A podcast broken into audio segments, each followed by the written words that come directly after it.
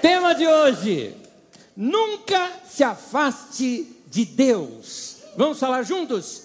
Nunca se afaste de Deus. Queridos, nós estamos numa geração que muita coisa está mudando muito rápido.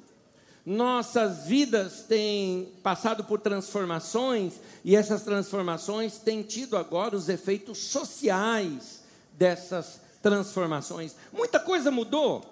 A nossa conversa que tivemos com os homens aqui da igreja na última sexta-feira mostrava para eles as transformações que a sociedade passou e que às vezes a gente não percebe como isso está afetando a vida da gente.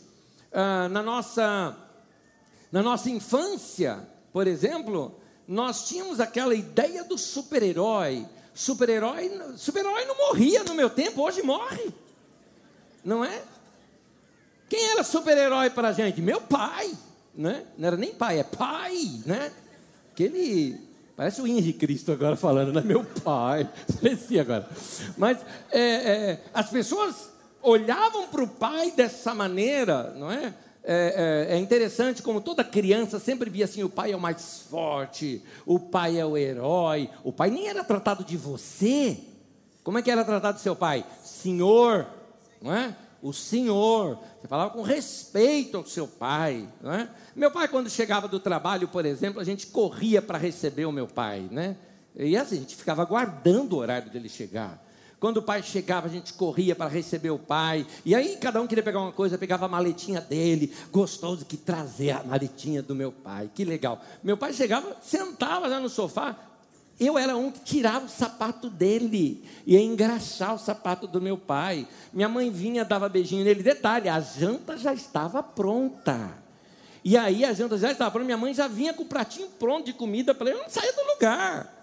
Outro já deixava a TV ligada, ele chegava bem na hora do Jornal Nacional, ia assistir o Jornal Nacional lá que ele assistia, e sentava, e todo mundo, é o pai, é o herói da casa. E isso era lindo de ver e gostoso. Aí a gente cresce, eu cresci, virei pai e não é igual.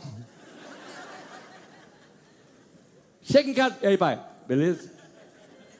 Tá legal, tá bom. É, é, cadê alguém tirar meu sapato? Não tem né? Pegar o chinelo, nada disso, não tem nada, mais nada. É, meu pai tinha um lugar na mesa dele. Cada, eu já percebi em casa uma coisa. Cada vez que eu acho um lugarzinho que é legal, daqui a pouco tem alguém no meu lugar. Ele sempre acha que o meu é o mais legal. E aí pega o meu lugar. Então, cada isso acontece.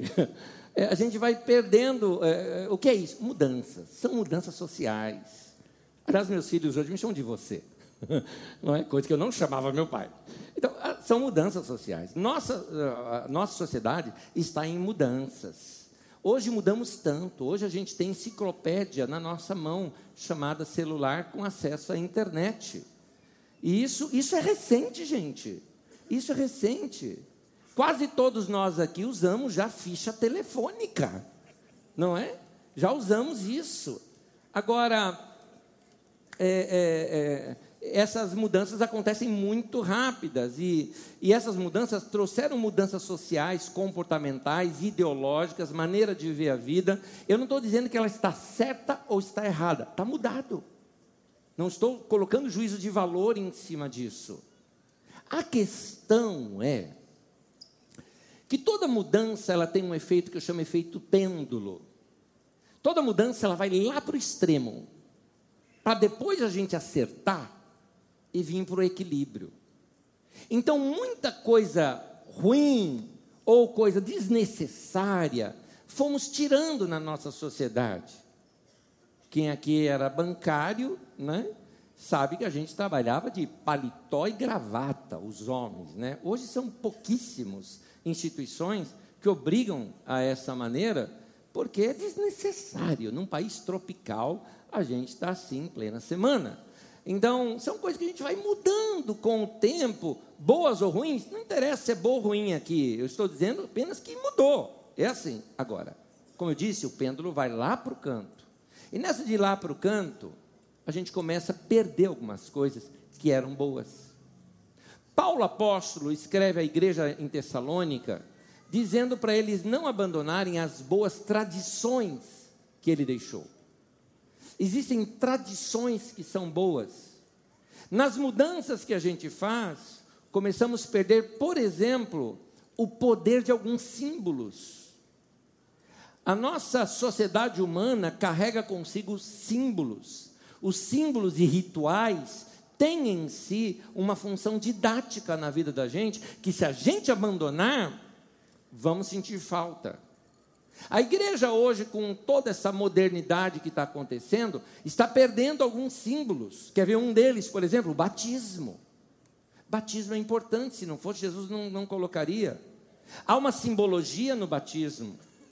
Por que, que nós emergimos a pessoa na água e a levantamos? Você vai aprender isso na aula de batismo. Você vai ver que esse símbolo ele é importante ser feito desta maneira. Podemos fazer algumas adaptações? Podemos, claro. Por exemplo, naquele tempo se batizava no Rio Jordão. Por quê? Porque era limpo. Se quiser, eu te batizo no Tietê, mas daí você morre e a ressurreição fica por tua fé. Não é? é por isso nós utilizamos batistérios, por exemplo. São facilidades, mas tentando nunca perder o simbolismo do batismo. Mas hoje, com modernidade, querendo fazer tudo, porque hoje é, é, nós estamos na era do show e da estética, tudo é um show, então alguns batismos hoje são realizados em toboágua. Põe a pessoa em toboágua, sai do outro lado, está batizado. Para lá, meu irmão. Quer brincar, brinca. Sou contra você brincar. Pode brincar à vontade.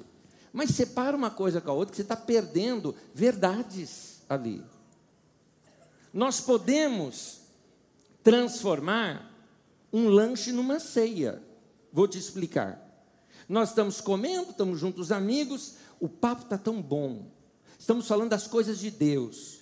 O ambiente está tão propício que nós pegamos ali o pão e o vinho na casa de alguém e partimos a ceia juntos. Transformamos um lanche numa ceia. Mas hoje em dia, muita gente tem transformado a ceia num lanche. A ceia num pãozinho e suquinho.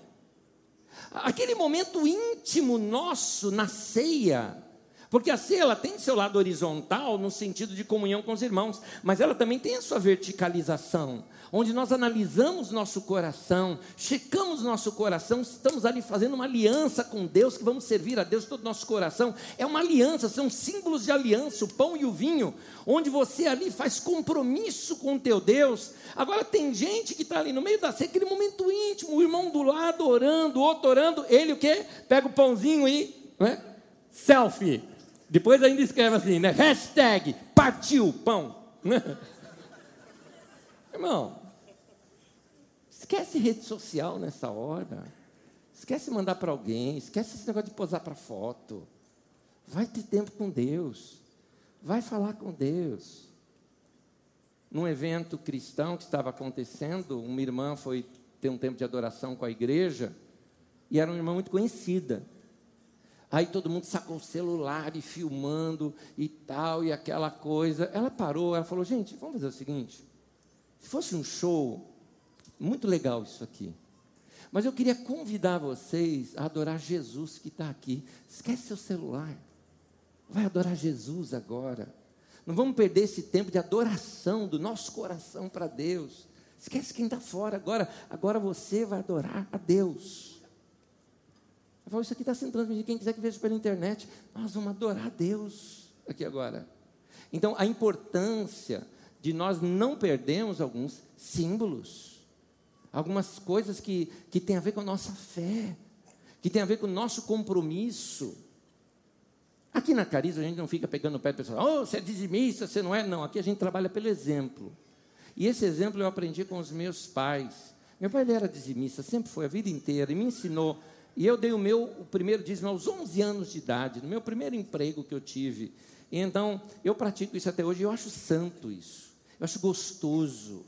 Eu gosto de ser generoso. É gostoso a gente fazer isso com reverência. É gostoso é, ó, investir na obra de Deus e investir aquilo de coração. É gostoso ser grato pelo que Deus faz.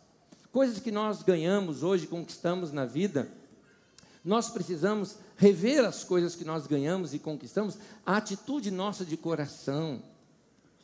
Ontem, é, indo para minha casa, aquele momento tão gostoso, puxa, minha casa, foi tão gostoso dizer: Deus, eu não mereço isso aqui, o Senhor é bom demais para mim, que gostoso. Que gostoso isso. Aqui no culto, vocês não imaginam como é que eu fico no domingo, depois que tudo isso aqui acaba. Eu falo, Deus, que maravilha essa igreja. Que coisa gostosa.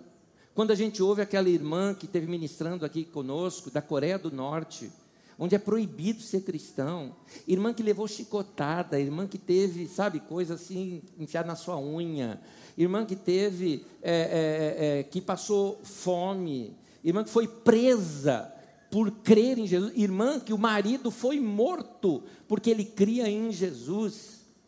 E aqui no Brasil, a gente com essa liberdade toda de poder adorar a Deus. Então, a gente não pode perder algumas coisas chamada reverência. Perdemos isso. Perdemos o respeito pelas autoridades eclesiais. Por quê? Porque elas fizeram, estou falando aqui de, de mim com os meus parceiros, elas ou nós, né? perdemos o nosso respeito, porque hoje qualquer um é pastor. O cara aprendeu a falar em público, sabe falar no microfone, fez um curso de coaching e vai ser pastor. Ô, oh, para! Nem estuda mais a Bíblia, nem conhece mais as Escrituras, não se tem mais estudo bíblico, não se tem mais aqui de abrir as Escrituras, de revelar a palavra de Deus para nós. É, é, é, só fica pedindo dinheiro o tempo todo. Ah, eu tenho vergonha dessa turma, vergonha disso que acontece. Mas isso faz o quê? Com que as pessoas tenham vergonha de todos. Pastor hoje não é mais respeitado. Quando eu era criança, me lembro isso até hoje, que, que, na minha infância, o pastor da igreja dos meus pais, da igreja batista onde meus pais frequentavam, entrando na rua de casa ali, na rua, nós morávamos na rua da igreja, né, pertinho, o cara entrando ali, tinha um senhor com a boinazinha, assim, sabe, era o jeitinho dele, lá no muro da casa dele, olhando a vizinhança, assim, aposentado, só olhando a vida tal. Passou o pastor, e ele, o cara não era crente, não. Mas reconheceu ali o pastor, tirou a boina, pôs aqui assim e cumprimentou. Pastor era honrado naquele tempo. Hoje em dia, o irmão me encontra no shopping e fala, pastor, eu sujou, sujou, sujou. Fala isso não, revelou não, está sujo. Então, a gente passa vergonha hoje em dia. Então, é, é, perdemos esses respeitos, estamos perdendo alguns símbolos nossos. Nós somos, nós estamos criando as nossas próprias doutrinas. Gente, Deus fez o homem à sua imagem e semelhança. A religião de hoje está fazendo o contrário, criando um Deus à sua imagem e semelhança. Então você começa a moldar o seu Deus do jeito que você quer. Tem determinadas coisas que a Bíblia é clara, a Bíblia diz tal coisa, você fala, mas eu não penso assim. E a gente não aprende mais submissão, a gente não aprende mais é, é, orientação divina, nós não estamos mais olhando para Deus como Deus. Quando a Bíblia ah, fala não tomar o nome do Senhor teu Deus em vão, o nome é a pessoa. O que o texto está querendo dizer, Deus está dizendo o seguinte: escuta, eu sou Deus e você não, fica na tua. é isso. Respeito. Então, as pessoas começam a perder esse respeito com Deus. Somos uma geração que foge de compromissos. A gente foge de, uh, de compromissos assumidos. Nós não gostamos de, de, de regras e compromissos, então a gente faz o que quer fazer. Você vem para o culto quando você quer vir. Eu confesso para você, eu sempre frequentei cultos de domingo, sempre. E o detalhe, não era só um período do dia, era o dia inteiro. Era manhã, almoçava, voltava, tarde, noite. Domingo, meu pai ainda falava: domingo é dia do Senhor, nós vamos servir o Senhor nesse dia e preparar o nosso coração para Ele. A semana fica diferente, e era verdade. Meu pai estava certo. Meu pai estava certo. Hoje você troca, você troca o culto pelo futebol, você troca o culto pelo frio, você troca o culto porque está chovendo, você troca de várias maneiras. Alguns de vocês falam: ah, não, mas eu assisto pela internet. Estou falando com você que ficou em casa hoje. Ó. Foca, foca em mim. Né? Falando com você que ficou em casa. Não é? Que não veio aqui para o culto. Meu querido, não é a mesma coisa. Eu sei que alguns não podem vir. Eu sei. Alguns moram longe, nos assistem. Bem-vindo. Mas tem gente que podia muito bem estar aqui. Você perde o fator comunhão, o fator congregacional. Você que já ouviu o culto pela internet, sabe o que eu estou falando? Não é a mesma coisa do que está aqui. Tem algo aqui no ambiente que pega, que a gente sente que não passa por bits e bytes. Não se transfere isso. faz parte dessa presença corporal aqui, né, do corpo de Cristo no lugar. Quando a gente tem comunhão com os irmãos, abraça os irmãos, está junto com os irmãos. Você fica em casa e fala o quê? Abraça o mouse, abraça o monitor, né? pega o celular e abraça. Não tem, não é a mesma coisa. Então, é importante nós termos compromisso. Tem uma personagem na Bíblia Sagrada, que nós vamos estudar a vida dele hoje. Esse personagem uh, é o modelo, é o padrão do que não fazer. Você já pensou sua vida ser assim um dia? Horrível. Você é o modelo do que não ser, do que não fazer. Este homem viveu uma vida assim, que ele não se corrigia. E ele levava Deus na brincadeira, não levava Deus a sério. Esse homem, encontrando coisas para mudar na sua vida, nunca mudava. E a sua vida foi indo cada vez mais para a beira de um precipício, porque ele sempre gostava de viver perigosamente. E o que acontece? Um dia cai. Um dia a casa caiu e aí não teve mais jeito. A nossa vida, para não ser assim, precisamos ser alertados que essas coisas podem acontecer. Por isso, rapidamente quero ver aqui com vocês a vida de Sansão. Vamos estudar um pouquinho? No, em Juízes, desde o capítulo 13 até o capítulo 16, nós temos ah, ali ah, os principais momentos, tem mais nos textos, mas os principais momentos ali da vida de Sansão que você poderia ler em casa. Mas eu quero tirar algumas excelentes lições aqui do que não fazer, lendo uh, um trecho do, do livro de Juízes, Juízes 16, versículo 19 e 20, diz assim: uh, Dalila, no caso, fazendo Sansão dormir no seu colo, ela chamou um homem para cortar as sete tranças do cabelo dele, e ele começou a enfraquecer e a sua força o deixou. Então ela chamou Sansão, os filisteus estão atacando. Ele acordou do sono e pensou: sairei como antes e me livrarei. Mas não sabia que o Senhor o tinha deixado. E a partir daí foi o buraco até o fim da vida do Sansão. Por isso eu quero te dar um conselho aqui hoje, no tema de hoje já. Nunca se afaste de Deus. Nunca se afaste de Deus. Eu quero te mostrar algumas maneiras mais comuns que nós nos afastamos de Deus. Nós perdemos o devido respeito, o temor do Senhor, deixamos de fazer as coisas que o agrada, mas normalmente nós não afastamos de Deus de uma só vez. Não é assim?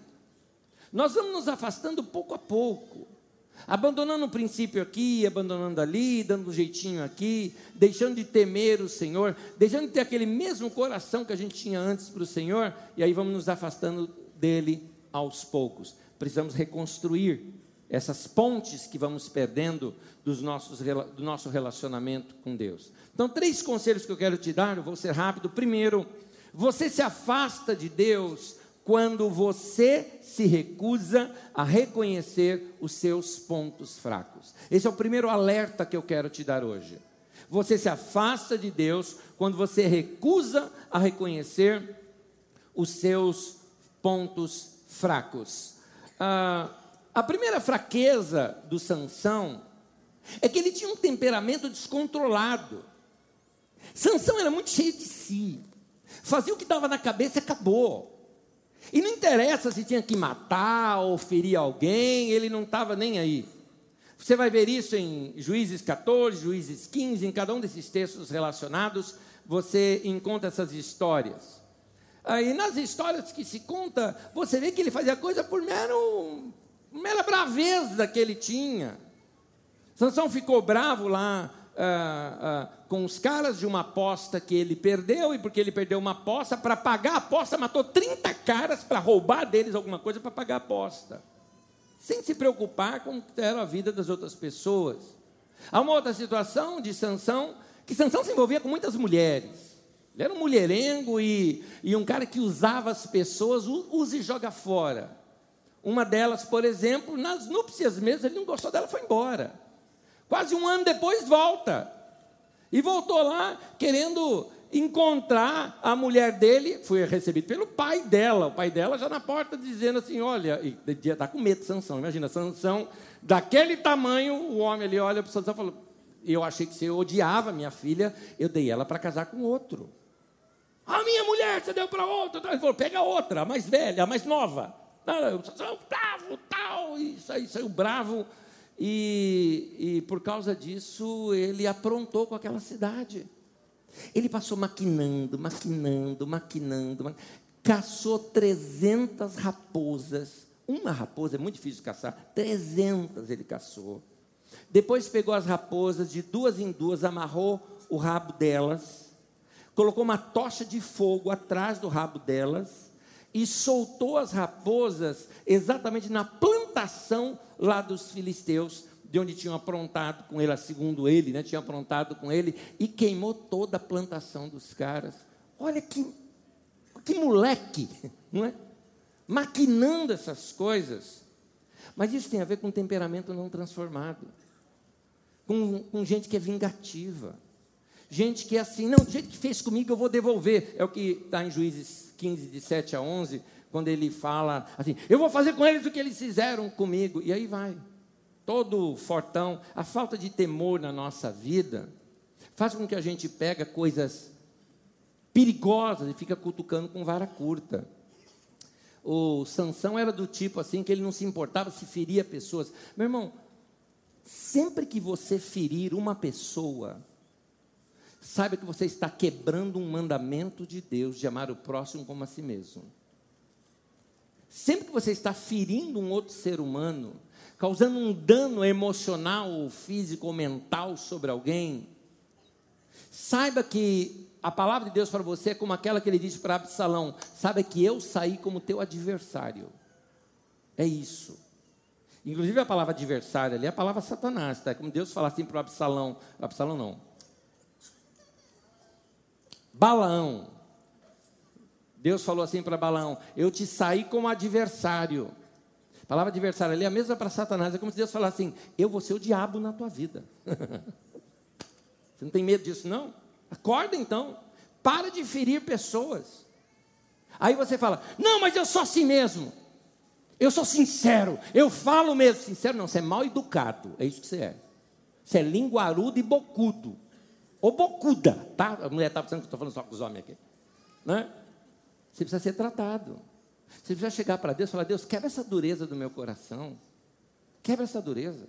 O cara me fecha no trânsito, eu vou lá e quero fechar o cara também. Quebra essa dureza do meu coração. A pessoa faz algo para mim, eu fico remoendo, remoendo, remoendo. Um dia eu dou o troco. Fala para Deus: Deus, quebra a minha vida. Quebra a minha vida. Eu não posso ser assim, não. Estou ficando mal. Estou tô começando a mudar.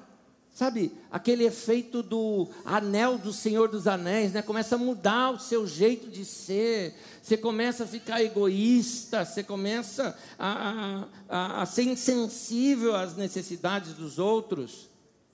Mas, pastor, eu, eu sou crente, eu frequento a igreja, meu irmão. Uma corrente é tão forte quanto ao seu elo mais fraco.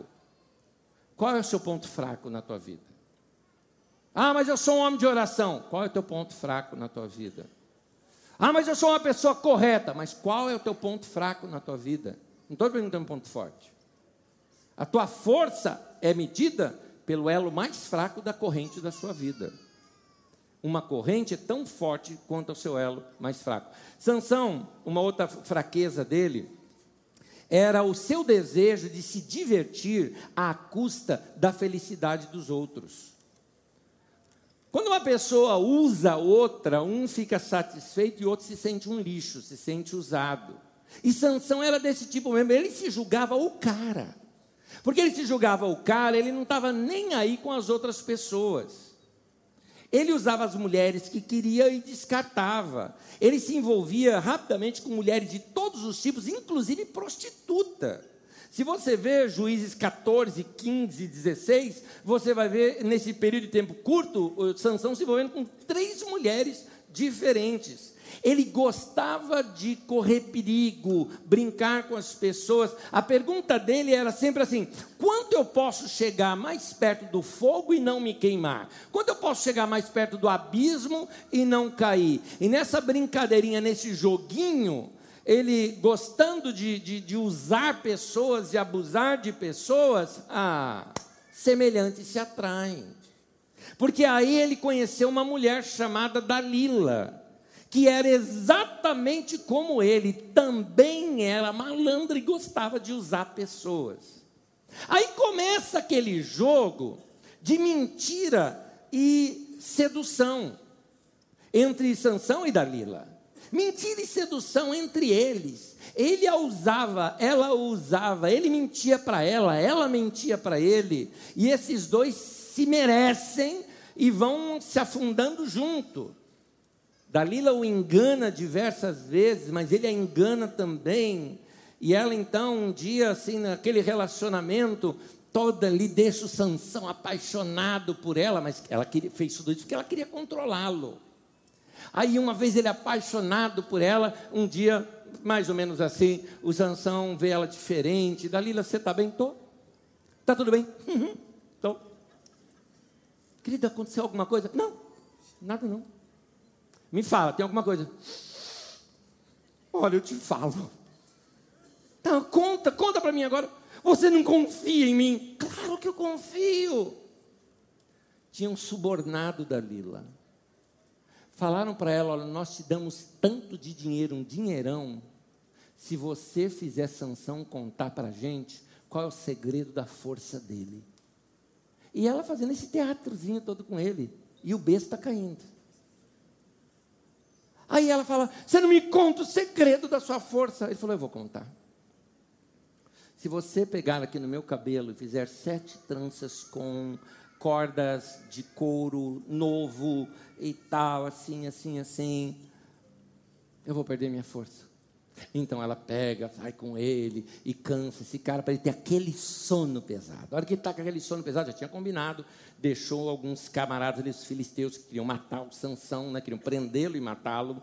Então deixou os caras escondidos lá, tudo lá no quarto. A hora que o Sansão dormiu, ela faz isso, faz as tranças lá no cabelo dele. Aí ela é o momento foi os filisteus estão vindo aí, pronto. O cara virou incrível Hulk.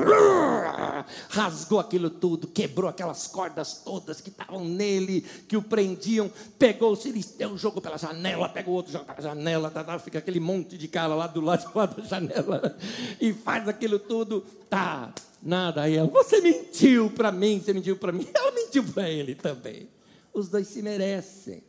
Segunda história vem lá depois, mesma historinha. Aí ele conta uma outra coisa para ela que não era isso, uma outra coisa que ele conta. E ela faz de novo, e de novo, Sansão, Sansão, os filisteus, os filisteus. Fica, ah, vai lá, arrebenta tudo, pega os caras e joga em cima dos outros lá fora também, e joga pela janela, e acaba com os caras, e bate nos caras. Tal. De novo, aconteceu isso várias vezes, só que cada resposta que ele dava estava cada vez mais perto de qual realmente era o problema dele, qual era realmente a aliança que ele tinha. Sansão tinha aquela força por causa de uma aliança que seus pais tinham feito com Deus. Dentro dessas alianças havia uma consagração dele para Deus. Consagração essa que Sansão já tinha jogado no lixo há muito tempo. Ele não podia tocar em animal morto, ele pegou o mel lá do leão. Ele não poderia se envolver uh, uh, com, com mulheres de outras nações, ele se envolveu. Se envolveu com prostituição, ele não poderia, ele o fez. Então a questão dos cabelos era só mais um último símbolo. Que quando ele conta isso para Dalila e ela corta os cabelos dele, e você lê o texto aqui comigo, a força dele se esvaiu, se esvaiu de vez. E aí, quando foram segurá-lo, ele não tinha força. Furaram os olhos dele, fizeram ele de escravo e esse homem foi só se afundando até o seu último momento da sua vida, que eu termino para falar daqui a pouquinho. O que eu quero te mostrar, meu irmão, é que se você é do tipo de pessoa que é cheio de si e gosta de usar as outras pessoas e depois julgar fora, saiba também que vai se aproximar de você gente que também vai te usar e também vai te jogar fora. Porque uh, Sansão e Dalila se mereciam. eram iguais. Sansão, não não, por não ter consertado aquele ponto fraco dele, o levou para sua ruína. Eu te pergunto, responde para você, quais são os seus pontos fracos? Qual é o elo mais fraco da tua vida? É a falta de controle? São ressentimentos? É sua ira? É você se sentir superior e admirado dos outros? Quando é que você vai dar um jeito nessas áreas da sua vida? Você se afasta de Deus aos poucos, quando você não reconhece os pontos fracos e não deixa Deus tratar nesses pontos da sua vida. Segundo, você se afasta de Deus quando você escolhe se envolver em relacionamentos errados. Meu irmão, minha irmã, uh, amigos e amigas que te afastam de Deus não são seus amigos e amigas. Você pode ter amizade com pessoas que pensam diferente de você? Pode, mas lembre-se: ou você influencia, ou você é influenciado. Se você está sendo influenciado, meu querido, até onde você vai com esses relacionamentos? Se você está influenciando, maravilha. Mas se você está sendo influenciado, um namorado ou uma namorada que te afasta de Deus, não te ama, na verdade, não te ama pessoa está querendo tomar posse de você, colocar uma bandeira sobre você, uma placa, propriedade em cima de você. Usa e joga fora depois. Você vai deixar isso acontecer? Então, cuidado, porque você vai se afastando de Deus, às vezes, por relacionamentos errados. Ah, quando você ah, ah, começa a substituir coisas que para a sua vida ela é insubstituível. Você começa a frequentar lugares que você antes não queria. Não porque a religião proibia, por conceito seu. Porque você sabe que não lhe convém. Eu sou livre para qualquer coisa, disse Paulo. Ou seja, tudo me é listo. Eu sou livre para qualquer coisa. Mas nem tudo me convém. Tem coisas simplesmente que não me cai bem. Não é para mim. Eu não gosto. Eu não fui feito assim. Está uma modinha hoje no meio da igreja, tem uma modinha hoje na igreja, você acredita? Sabe uma modinha que surgiu agora? De pastor falar palavrão, para dizer que é livre. Eu acho estranho, porque eu nunca falei na minha vida. Por que eu vou falar agora? Ah, né, você acha que palavrão então vai te levar para o inferno? Não, não acho nada disso, não. Só acho que não me convém. Na verdade, eu acho palavra um negócio tão chulo, eu acho coisa de gente ignorante que não tem uma palavra melhor do nosso vocabulário da língua portuguesa, que não lê dicionário, que não lê livro. Eu, como leio, eu tenho outras palavras para falar do que aquela. Pronto. Ah, você nunca teve vontade de xingar alguém? Xingo. Ô, oh, seu Nabucodonosor, né, tal. Né, nada, né? Vá tomar banho no, no poço de Betesda, aquela coisa assim. Não, nada disso. Eu estou brincando aqui. É, não tem necessidade dessas coisas se os, as, más companhias corrompem, diz a palavra de Deus.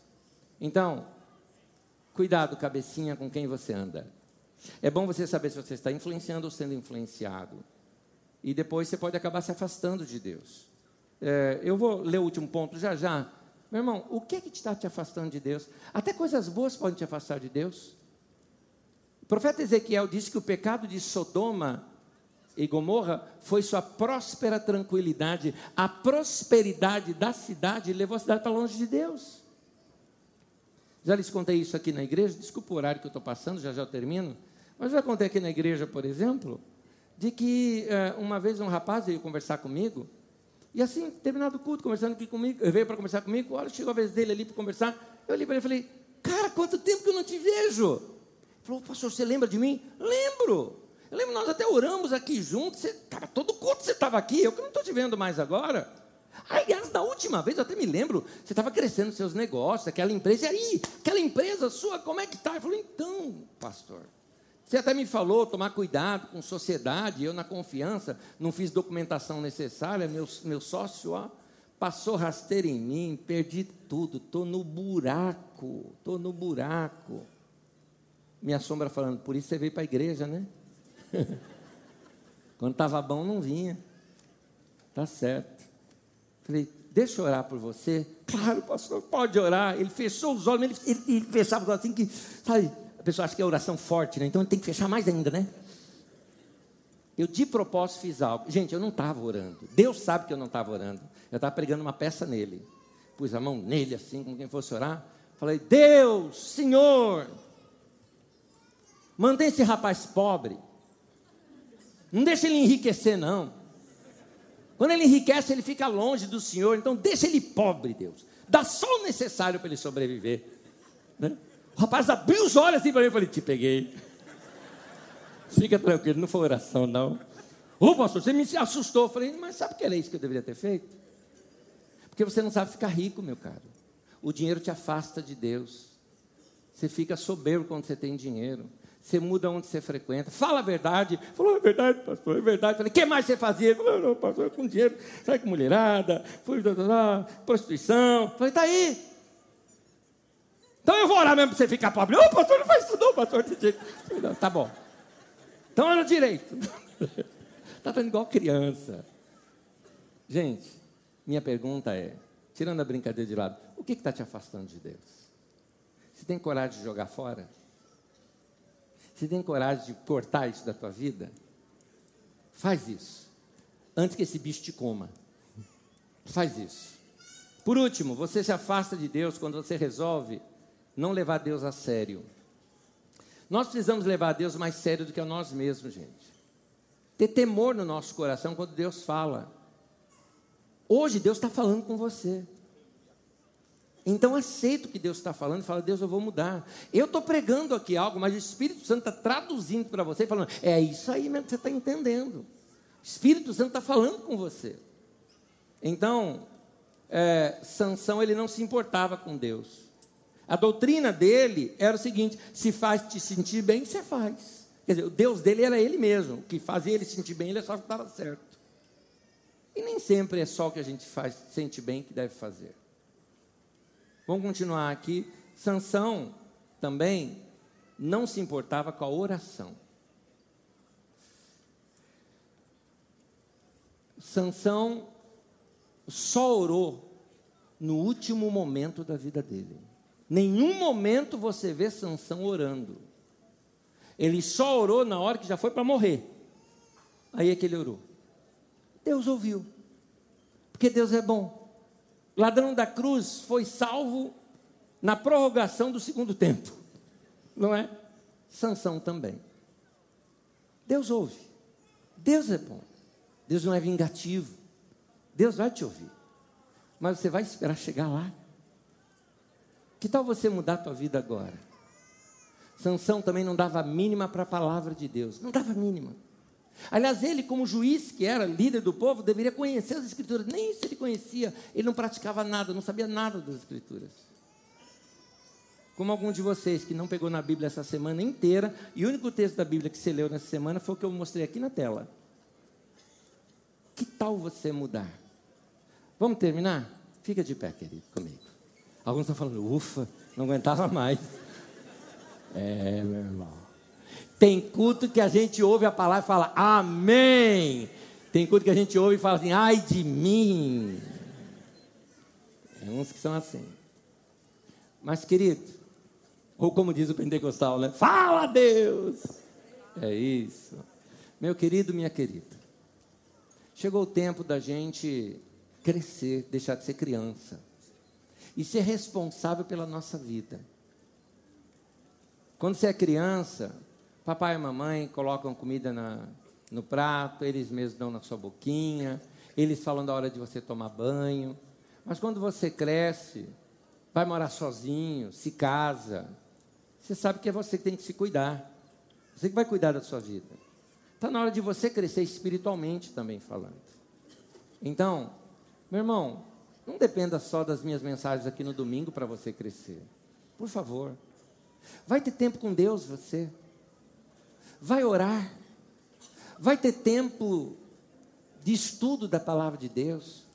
Qual a última vez que você se sentou tranquilamente e leu as Escrituras? Responde para você. Ah, pastor, eu tenho a Bíblia aqui no celular. Tem, mas nunca nem abre. Tem uns que têm até vergonha, né? Porque, não, tem a Bíblia aqui no celular. Eu falo, abre. Aí ele clica, está assim, carregar. Porque só está o ícone lá, que até, até o celular pegou e deletou de lá, né? Falou, olha, você não usa. É, seu tempo de oração, você vai ser igual Sansão? Vai orar só no último momento, entregando tua vida para Deus? Eu acho que está na hora da gente mudar. Então eu queria fazer uma proposta aqui com você. Você fazer um voto diante de Deus hoje. Um voto que você cumpra. Não vote acima do que você possa cumprir, não, mas faça um voto que você possa cumprir. Um voto de ter um coração para Deus. De aceitar as correções que Deus faz na sua vida e falar: Eu vou orar. Eu vou orar mais. Pais, orem pelos seus filhos. Pai e mãe, ore pelos seus filhos. Você, homem casado, seja homem. Para de ser moleque. Cuida da tua casa. Protege a tua casa. Mostra que tem homem dentro da tua casa. O diabo está cirandando lá dentro da tua casa você está deixando. Chuta esse capeta lá para fora. Põe ordem na tua casa.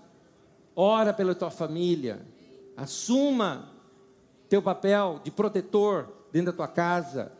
Se você é, você ainda é isso, tá? Vai proteger tua família. Vai orar. Mães, orem pelos seus filhos. Mães de joelho, filhos em pé. Filhos, respeitem seus pais, honrem seus pais, seja orgulho para os seus pais, vão além dos seus pais. Faça seus pais terem orgulho de você na vida com Deus. Vamos ser uma geração diferente, comprometidos com Deus, que amam a oração. Ai, pastor, eu não consigo orar sozinho. Amanhã, oito e meia da noite, reunião de oração, aqui na Carisma. Vem participar. Vai lá, vai lá, lá no final do estacionamento, lá tem um outro salão de reuniões. Vai lá, vem orar com os irmãos aqui, joelho no chão e ó, orar. Ah, pastor, eu em dois minutos acabo que eu tenho que orar. Tudo bem, fica lá. Glória a Deus, aleluia. Fica lá. Estou brincando aqui agora. Mas você estando no meio dos irmãos, você vai aprendendo.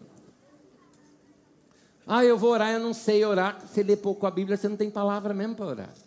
É verdade. Igual quando. Por que uma pessoa não tem vocabulário? Porque ela lê pouco. Por que uma pessoa não tem vocabulário na oração? Porque ela não lê a Bíblia. Então, vá ler. Vá ler os textos de provérbios, encher de sabedoria de Deus. Vai crescer, meu irmão. Amém? Vamos deixar de ser geração Nutella? Vamos voltar a ser crente de raiz? Amém? Que ora. Tem um negócio que não pratica tanto tempo jejum. Talvez você esteja precisando disso, para dar um choque na tua vida, não é? Um tempo de comunhão maior com Deus, tempo de oração, adoração. Qual a última vez você cantou um cântico para Deus? Ah, domingo, só domingo e depois, no outro domingo. Oh. Para de ser domingueiro. Vamos andar com Deus, amém? Vamos andar com Deus? Põe tua mão no peito, quero orar com você. Primeiro, você agora, confessa seus pecados para Deus. Fala, Deus, eu tenho errado nessa, nessa da minha vida. Fala aí com você só, pode ser no seu pensamento. Seu vizinho é, não precisa saber de você. Fala com Deus. Fala com Deus.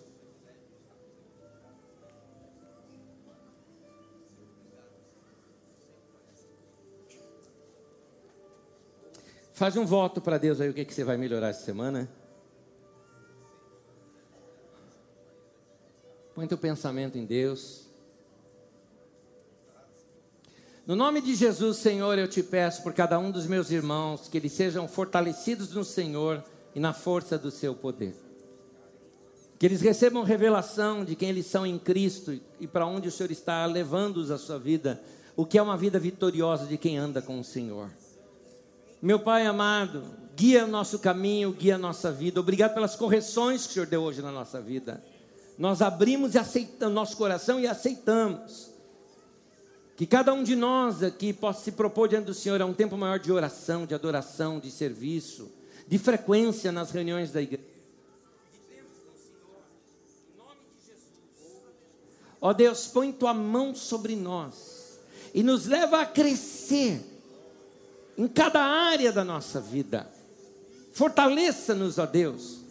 Leva-nos a experiências mais profundas com o Senhor nós te pedimos certos de que o Senhor está nos ouvindo nesse momento, que o Senhor perdoa os nossos pecados e os nossos erros, reconserta conserta a nossa vida e nos encaminha para uma vida melhor. Por isso, muito obrigado a Deus por quem nós vamos ser a partir de hoje, em nome de Jesus. Amém. Amém. Deus abençoe você. Em nome de Jesus. Aleluia!